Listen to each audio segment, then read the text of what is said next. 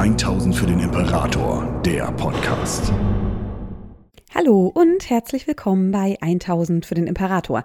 Mein Name ist Julia und im heutigen Age of Sigma Kapitel marschieren wir ein kleines bisschen weiter und schauen uns an, wie es eigentlich dem anderen Teil der Duadin ergangen ist, die sich in der Welt der Reiche der Sterblichen angesiedelt haben.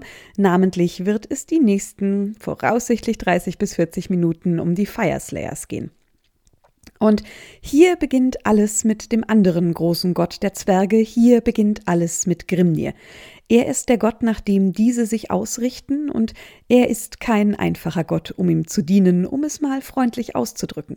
Denn in der Welt, die war, war er schon von einer Sache besessen, Todessehnsucht. Er wollte sich im Kampf beweisen und dann im Kampf auch untergehen, und so reiste er in den Norden, um dort die Polartore zu versiegeln, aus welchen das Chaos sich eins ums andere Mal in weiten großen Armeen in die Realität ergoss und Sterbliche links und rechts erschlug.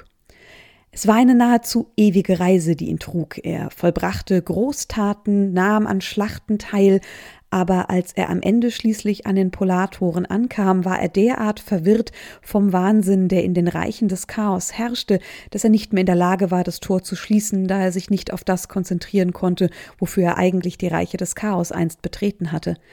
Aber Grimnirs Gedanken und Grimnirs Geist und vor allem seine Kampfeslust brannten so hell und er war so entschlossen, etwas Großes für die Völker zu tun, dass er nicht verrückt werden konnte von dem, was dort passierte, und töten konnten sie ihn ebenfalls nicht, da er dafür schlicht und ergreifend ein doch zu großer Krieger war.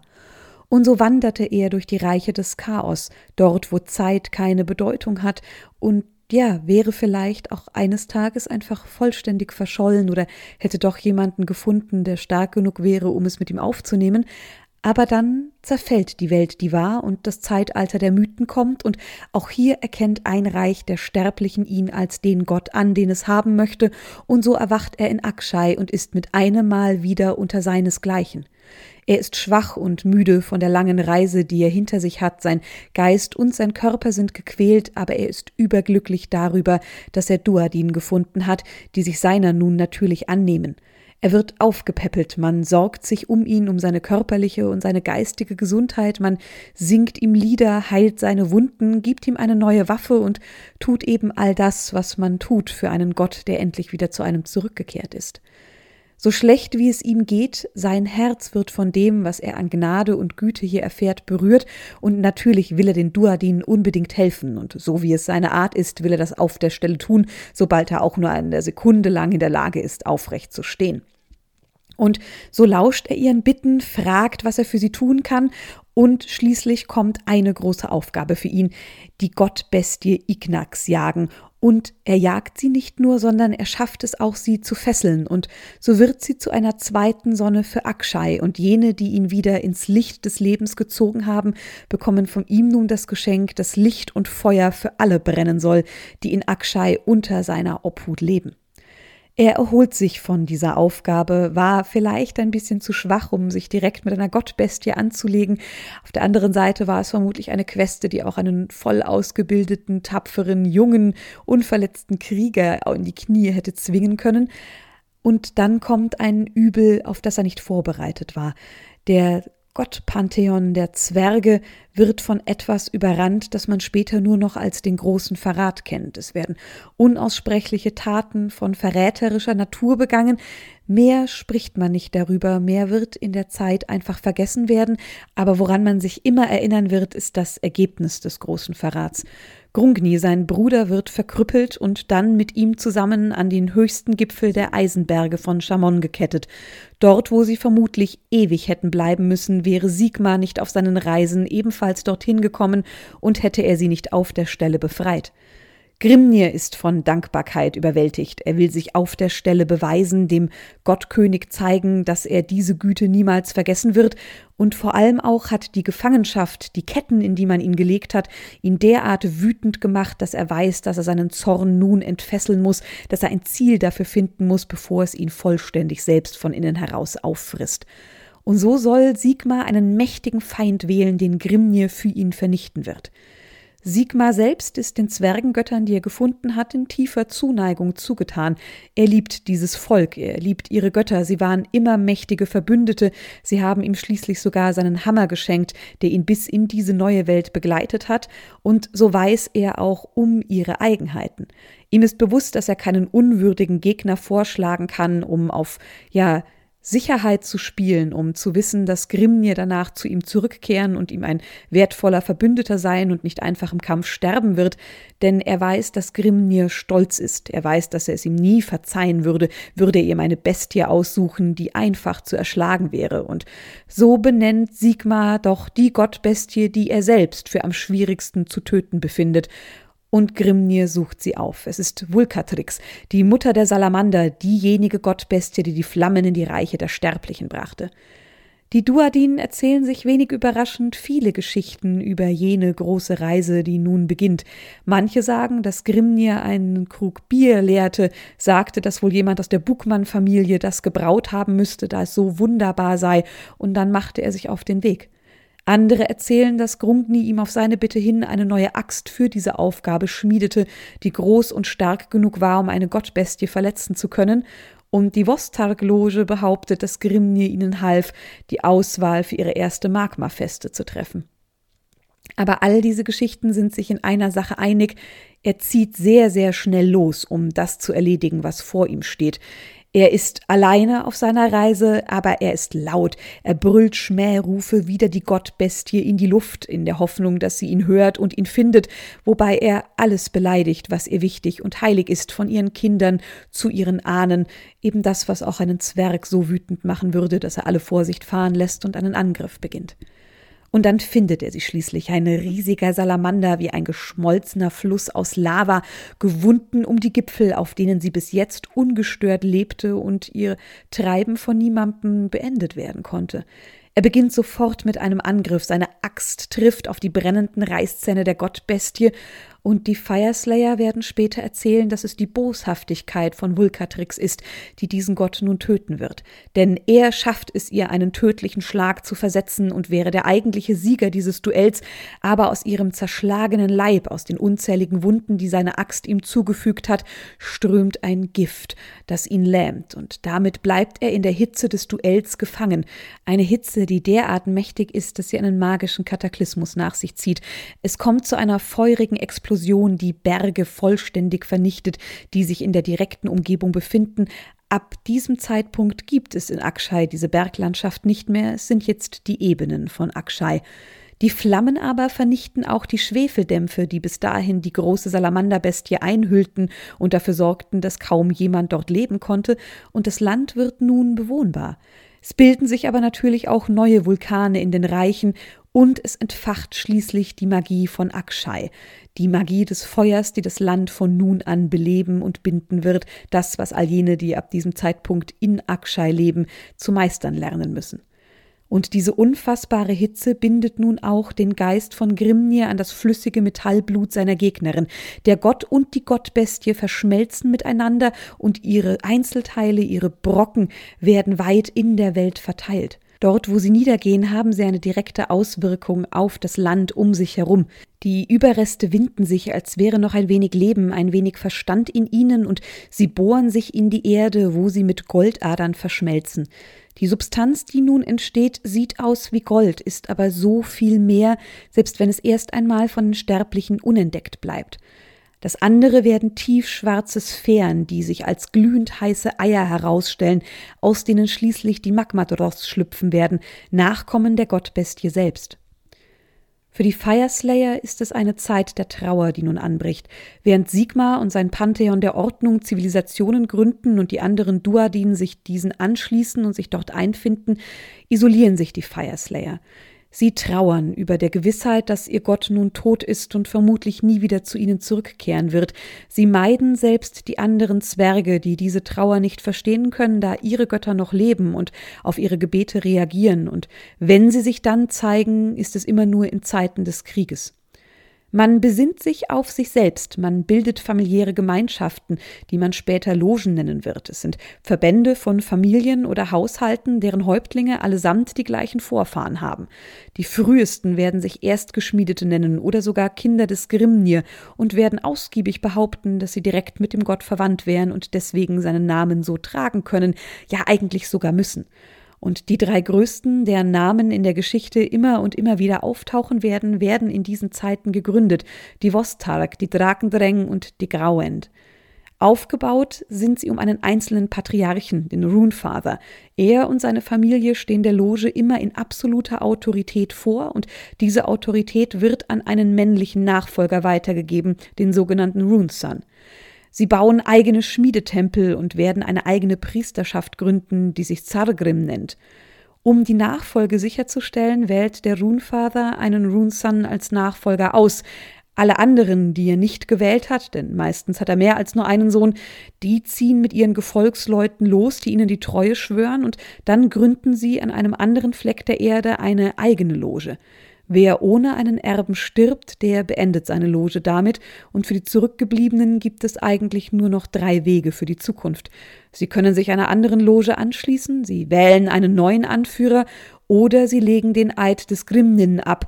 Sie werden zu Schicksalswanderern, jenen Zwergen, die die Hoffnung auf Heim und Herd aufgeben, die einen neuen Sinn im Leben suchen müssen oder die jetzt eine Kriegerreise beginnen, die mit ihrem Tod enden muss.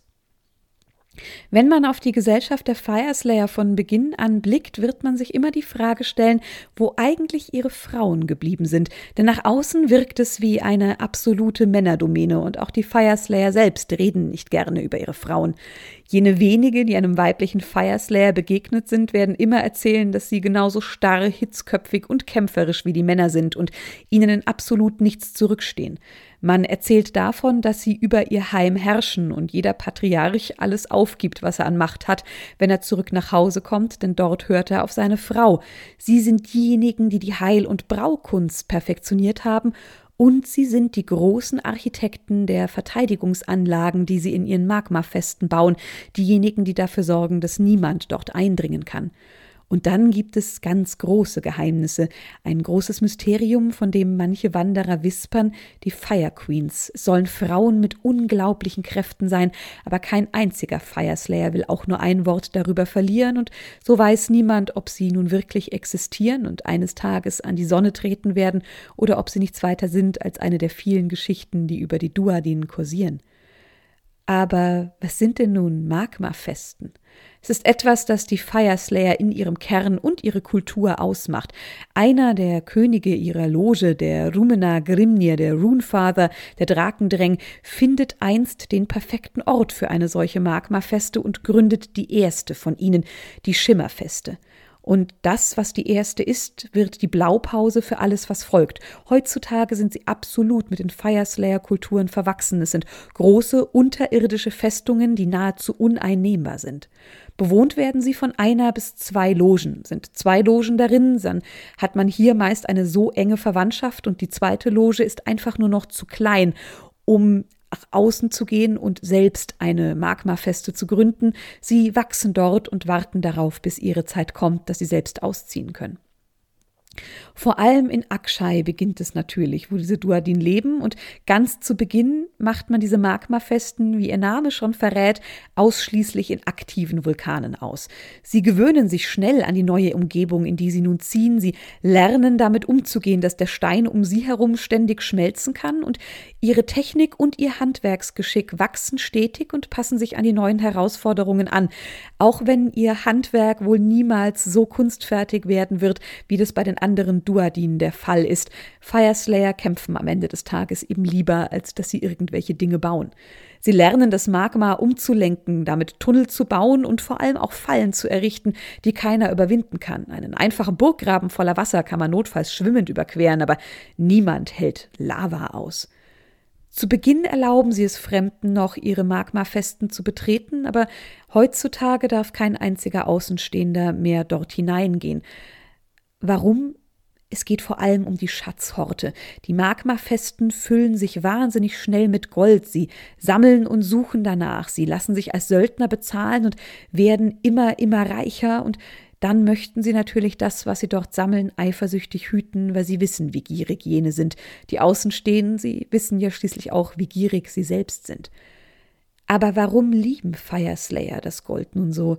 Nun, man muss in der Geschichte wieder ein kleines bisschen zurückgehen, zurück zu Grimnir und der Goldbestie, die mit den Goldadern der Reichen der Sterblichen verschmolzen sind.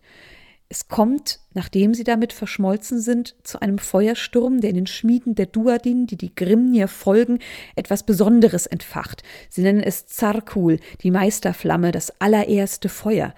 Und jene Duadin, die diese Flammen nun umsorgen und schüren, werden zu Zargrim, zu den Priestern des unsterblichen Feuers, etwas, was die Kernreligion der Fireslayer von nun an ausmachen wird. Sie sind die spirituellen Führer der Fireslayer, vor allem weil sie etwas können, das zwar fast jeder Fireslayer kann, sie aber besonders gut. Sie suchen nach dem und spüren instinktiv das, was aus Grimnir wurde, das, was die Fireslayer Urgold nennen werden. Jeder von ihnen hat eine spezielle Begabung für die Suche. Sie spüren die kleinen Teile ihres Gottes überall in der Welt, aber halten das natürlich vor den Außenstehenden geheim. Und dann gibt es eben jene Priester, die darin eine absolute Meisterschaft haben, die Auric Rune Masters. Sie sind die ältesten unter den Priestern, die Weisen in der Lehre der Metallurgie. Und seitdem die Zwerge das Urgold entdeckt haben, sind sie natürlich absolut besessen davon. Für Außenstehende wirken sie dadurch wie nichts weiter als gierige Söldner, Zwerge eben, Duadin, immer auf der Suche nach Profit und etwas, das man glitzernd für sich behalten kann. Aber die Wahrheit ist, dass die die Schätze nicht für sich selbst anhäufen, sondern sie brauchen sie, um Dinge damit zu kaufen. Sie brauchen sie, um Urgold damit finden zu können, denn sie verstehen, dass Grimnir sich in diesem Urgold befindet, schon von Anfang an. Sie merken, dass die darin enthaltene Kraft in der Schlacht entfesselt werden kann, etwas, das für sie wie ein religiöser Akt wird, eine der größten Ehren, die einem Fireslayer zuteil werden kann. Die Rune Masters sind es, die den Prozess der Extraktion durchführen. Die Legierung, die das Urgold nur noch ist, wird eingeschmolzen und dann gewinnt man es in seiner reinsten Form und gießt es in Runen, die den Aspekt der Schlacht darstellen können. Unter anderem gibt es Runen für Stärke, es gibt sie für Ausdauer, Loyalität, Wut, Tapferkeit oder auch für Grimnir, den Gott natürlich selbst und diese nun gefertigten Siegel hämmert der Rune Master in Momenten der höchsten Qual in den Körper der Krieger, die sie ab diesem Zeitpunkt tragen dürfen. Dann, wenn die Runen noch glühend heiß sind, weil sie sich nur dann mit dem Fleisch und der Seele des Zwergs verbinden können. Sie spüren sofort eine engere Verbindung zu ihrem Gott, sobald die Rune in ihrem Leib ist, aber dann, wenn es zum Kampf kommt, manifestiert sich die echte Macht, die in diesen Runen und im Urgold lebt. Wenn Runesmiters, ein anderer Priesterzweig, sie begleiten, dann entzünden sie in der Schlacht mit ihren rituellen Gesängen eben jene Runen und die Kampfwut von Grimnir selbst wird in jeden einzelnen Zwerg, der sie trägt, geweckt. Das ist die Perfektion, zu der man das Urgold gebracht hat, aber es ist ein langer Prozess, der sie bis dorthin führt. Zunächst versteht nämlich keiner so genau, was das Urgold ist. Man spürt, dass Grimnir irgendwie mit ihm verbunden ist, man weiß nicht genau, was zu tun ist und beginnt zu forschen. Und schließlich kommt der Durchbruch. Man begreift, dass es sich hier nicht nur um die Essenz Grimnirs handelt, sondern dass Splitter seiner Quintessenz, die sich mit Vulkatrix verbunden haben, in diesem Urgold zu finden sind. Ihre beiden Geister waren sich ähnlich, auch wenn sie sich im Kampf begegneten, und daher konnten sie eine derartige Verbindung eingehen. Würde dieses Wesen jetzt noch leben, wäre es größer und stärker, als die Gottbestie oder Grimnir alleine jemals waren. Und während man nicht nur das Urgold sucht, beginnt man auch mit der Suche nach etwas anderem. Man hat nämlich verstanden, dass auch Teile von Vulkatrix einzeln herabgekommen sind, eben jene große schwarze Sphären, die die Magmadroth-Eier bilden. Und die Priester lernen, wie man die daraus schlüpfenden Bestien großzieht und sie werden zu Verbündeten für die Duadin. Sie sind zu stur und zu selbstbewusst, um Nutztiere daraus zu machen, die man zähmen oder brechen könnte, aber sie sind treue Verbündete, Kampfpartner und es entsteht eine neue, eine einzigartige Symbiose zwischen diesen beiden Völkern. Und dann wissen sie endlich, was ihr eigentlicher Platz in der Welt ist. Sie sind hier, um ihren Gott zu befreien. Sie müssen genug Fragmente finden, die sie entfesseln, und dann wird Grimnir zu ihnen zurückkommen, zu der finalen Schlacht Dumgron, wie sie es nennen, Dumgron, dann, wenn alles entschieden wird und das Chaos auf ewig vernichtet wird und jeder Duadin frei und gut leben kann. Aber sie wissen auch, dass das Urgold gefährlich sein kann. Sie wispern von etwas, das sie Glitzerrausch nennen. Um das zu verhindern, darf eigentlich nur jener Urgold tragen, dessen Seele stark genug dafür ist, und kein Krieger bekommt mehr, als er tragen kann oder gar verdient denn jene, die nicht ertragen, mit dem Urgold gesegnet zu werden, werden von dem Wunsch nach diesem Gold vollständig übernommen. Es ist ein Schicksal, das oftmals die Doomseeker ereilt, jene, die ihre Logen verlassen, um eigentlich einen ruhmvollen Tod im Kampf zu finden, die aber dann einfach nicht schnell genug einen Gegner finden, der ihre Herr werden kann und die dann vom Glitzerrausch vollständig übernommen werden. Man gibt ihnen Namen wie die Axt von Margoth oder den verbrannten Slayer. Sie sind Geächtete, man nennt sie Dummerwracks. Sie sind tollwütige Bestien, die jeden töten, der Urgold in sich trägt, um es an sich zu reißen, um mehr und mehr an sich zu ziehen, damit sie sich in dem ewigen schönen Glitzern verlieren können. Es sind jene, die man fürchtet, jene, die man versucht nicht zu erschaffen. Und dann gibt es eben die Schatzhorte als Gegenprodukt. Denn wenn man das Urgold einschmilzt, dann bleibt aus der Legierung auch völlig normales Gold übrig und das hortet man. Sie schaffen daraus riesige Ahnenstatuen und Masken mit wunderschönen Runen aus reinem Gold. Manche können sogar so weit gehen, dass sie einfach tragende Säulen aus Gold entstehen lassen, denn irgendwohin muss man damit ja und es gibt genug Handwerker, die es, wenn auch etwas archaisch, für die Fireslayer schön bearbeiten können. Es zieht die Feinde und die Gierigen an, auch schon in dem Zeitalter der Mythen. Zunächst soll nur geplündert werden, was die Fireslayers gut abwehren können, aber dann kommt das Zeitalter des Chaos, das natürlich auch über diese Duadin hineinbricht. Sie müssen dabei zusehen, wie die Welt um sie herum in Stücke fällt. Sie sehen dabei zu, wie in Chamon das Spiralkreuz entsteht und wie die Bergfestungen ihrer Brüder und Schwestern vernichtet werden. Sie sehen dabei zu, wie die Welt von Chaos, Skaven, Goblins und Oruks eingenommen wird und haben selbst aber einen wahnsinnigen Vorteil, eine Verteidigung, die nahezu komplett aus Lava und Stein geschaffen worden ist, ist ein Problem für die Horden des Chaos, denn sie können diese Verteidigung nicht einfach so einnehmen, wie sie über die Bergfesten herfallen können. Dazu kommt, dass alle Anhänger Grimnirs immer auch Krieger sind, egal wie klein oder jung oder egal welchen Geschlechts. Die Horden des Chaos finden überall immer jemanden, der bereit ist, eine Axt aufzunehmen und ihren Schädel zu spalten, wenn sie sich nur weit genug in den Berg hineinwagen. Und so fallen nur wenige Magmafesten wirklich, die meisten halten in dieser Zeit ohne große Probleme stand. Allerdings vergisst man dabei eine Sache. Invasionen sind leicht zurückzuschlagen und etwas, woran man sich gewöhnen kann, aber die Chaosanhänger sind auch durchtrieben und hinterlistig. Sie tarnen sich als Flüchtlinge aus den anderen Königreichen mit dem Ziel, die Bewohner zu korrumpieren, und so kommen sie an den Mauern oder der Lava vorbei. Wobei dieses Eindringen nicht immer sehr leicht ist, denn hauptsächlich überleben die Fireslayer auch dadurch, dass sie andere ausschließen. Selbst jene Duadin, die aus den Bergfesten panisch zu ihnen flüchten, ihre Vettern, denen sie doch eigentlich zugetan sein sollten, öffnet man die Tore nicht. Verzweifelte hämmern an die verschlossenen Tore, aber die ganze Gesellschaft wendet sich ab, das Herz der Fireslayer wird kalt und man weiß, man muss warten, um selbst überleben zu können. Aber sie beteiligen sich natürlich an dem Krieg. Fireslayer-Armeen tauchen aus verborgenen Tunneln auf, weit entfernt von der Festung, um nicht zu verraten, wo sie liegen. Und man kann sie auch durch diese Tunnel nicht verfolgen, denn durch komplizierte Techniken wird sichergestellt, dass der Weg, den sie gegangen haben, mit Lava aufgefüllt wird und zurückkehren werden sie über einen neuen Tunnel, den man in der Zeit schlägt oder der so geheim ist, dass der Feind ihn nicht finden konnte. Sie verkaufen ihre Dienste an die Verzweifelten, an Städte, die nicht in der Lage sind, sich selbst gegen das Chaos zu verteidigen, und es sind gute Zeiten und vor allem gute Geschäfte für die Fireslayer, was bedeutet, dass man zu Hause nicht nur reich ist, sondern man kann sich auch immer weiter vermehren, weil man sich auf die eigene Familie und Gesellschaft zurückfallen lassen kann, während draußen ein Krieg tobt, der einen eigentlich nichts angeht. Man ist reich, man ist in Sicherheit und damit beginnt eine Überpopulation, die dafür sorgt, dass es zu immer weiteren Neuansiedlungen in Akshai kommt. Man findet immer mehr und mehr Urgoldadern und immer mehr und mehr Magmadroth-Eier und sie folgen den Spuren dieser beiden Ressourcen, bis es schließlich in jedem Reich der sterbliche Magmafesten geben wird. Sie suchen eigentlich die Vulkane, aber mittlerweile ist auch alles andere in Ordnung, in das man eben irgendwie eine Festung bauen kann, solange sie sich nur so weit zum Kern dieser Welt durchgraben können, dass Lava nach oben kommt. Sie bauen ihre Festen in die lebenden Gebirge von Gur. Sie werden Bastionen in Chamon errichten und selbst die Grabhügel von Scheisch sind vor den Fireslayern nicht sicher.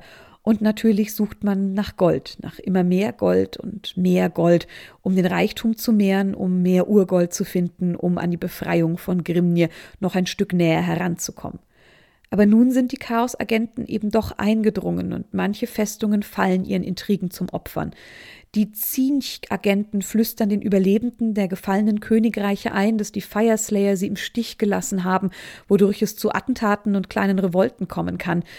Die anderen verfluchen sie einfach nur und warten darauf, dass ein Gott des Chaos, der diesen Fluch hört, sich dieser Sache annehmen wird. Und das Gleiche gilt von jenen Verzweifelten, denen sie ihr Gold abgenommen haben, um für sie in die Schlacht zu ziehen. Nörgelgar findet eine eigene Seuche, um den Fireslayern Herr werden zu können, eine solche, die über Gold übertragen wird. Wer ein Stück dieses Seuchengoldes berührt, der verfällt dem absoluten Wahn, es unbedingt behalten zu wollen, und so werden eins ums andere Mal Festungen ausgelöscht, weil man Morde begeht an seinen eigenen Vettern, nur um dieses glitzernde, wundervolle Seuchengold, das sich in den eigenen Verstand gebohrt hat, behalten zu können. Und dann gibt es noch ein ganz anderes Problem. Es sind die Skaven, die schließlich doch gelernt haben, wie man solche Tunnel gräbt, dass man eine Magmafeste von unten heraus einnehmen kann. Und ab und an bricht auch eine Gloomspite-Horde nach oben. Vor allem aber sind es die Skaven, die ein Problem werden, denn sie entdecken die Macht des Urgolds. Es ist nicht so wundervoll wie Warpstein, aber es könnte ihnen doch auch Macht verleihen, denken sie, und so fressen sie die toten Duadinen und all das Urgold, das sie finden können. Für die Fireslayer ist es ein absoluter Frevel und die Schlachten gegen die Skaven werden nun vor allem durch eine Sache gekennzeichnet, gigantische Scheiterhäufen, auf denen sie ihre Toten auf der Stelle verbrennen, um diesen Frevel zu verhindern. Es ist für diese Duadinen eine zweierlei große Sache. Denn ihre Todesrituale waren ihnen auch schon zuvor wichtig. Jeder Fireslayer muss verbrannt werden, denn es geht hier um nicht weniger als die Wiedergeburt dieser Duadin. Denn jeder, der stirbt und verbrannt wird, kann sich an die verehrten Vorfahren anschließen und kehrt dann in die Welt zurück als Stein, Metall, Erde oder Feuer, dem, woraus man diese Duadin einst erschaffen hat. Und bevor dann die letzte Schlacht kommt, werden all jene, die vergangen sind und die nun eben zu einem dieser vier Dinge geworden sind, neu erschaffen werden von Grimnir, und nur jene, die richtig bestattet werden, können diese Ehre auch bekommen. Es ist doch eine Bestrafung, nicht vernünftig bestattet zu werden, da damit auch die Wiedergeburt und damit das komplette weitere Leben verhindert wird. Sie schlagen sich durch die Zeitalter des Chaos und dann bricht auch für sie das Zeitalter des Sigmas an. Sie spüren, dass die Tore von Asyr sich öffnen und die Stormcasts erscheinen und man spürt vor allem die Schlachten, die nun wieder beginnen und man weiß, nun ist ein neues Zeitalter voller Profit für die Söldner gekommen. Man strömt aus den Festungen, um sich den Stormcasts und den Truppen, die sich um sie herum bilden, anzuschließen und vor allem kann man es jetzt auch schaffen, dass viele der Belagerungen des Chaos, die man nicht wirklich brechen konnte, selbst wenn sie kein echtes Problem bedeuteten, jetzt endlich aufgehalten werden können, da das Chaos sich mit einem Mal in Scharmützel verwickelt sieht, mit dem es nicht gerechnet hat. Und für sie kommt es nun auch zu einer ganz großen Sache, denn eine der Fireslayer-Logen wird von den Hammers of Sigma, denen sie sich angeschlossen haben in einer Schlacht, mit Münzen bezahlt, die Spuren von Urgold enthalten. Und so wandern die ersten Logen nach Asyr auf der Suche nach der Quelle eben jenes Goldes, aus dem diese Münzen gepresst wurden, und die ersten wispern ab jetzt, dass nun vielleicht Grimnirs Rückkehr ganz nah sein könnte, wenn jetzt das letzte Reich der Sterblichen endlich betreten werden kann und man hier nach den letzten Fragmenten suchen kann. Man hilft jetzt allerdings auch beim Wiederaufbau der Zivilisationen. Man zieht sich nicht so sehr zurück wie damals im Zeitalter der Mythen. Sie bauen zwar nichts, denn das ist nicht ihre Sache, aber man jagt Oruks und Ogor-Stämme, man vertreibt die wilden Tiere, die eine Ansiedlung verhindern könnten, und natürlich verdient man daran auch wahnsinnig gut.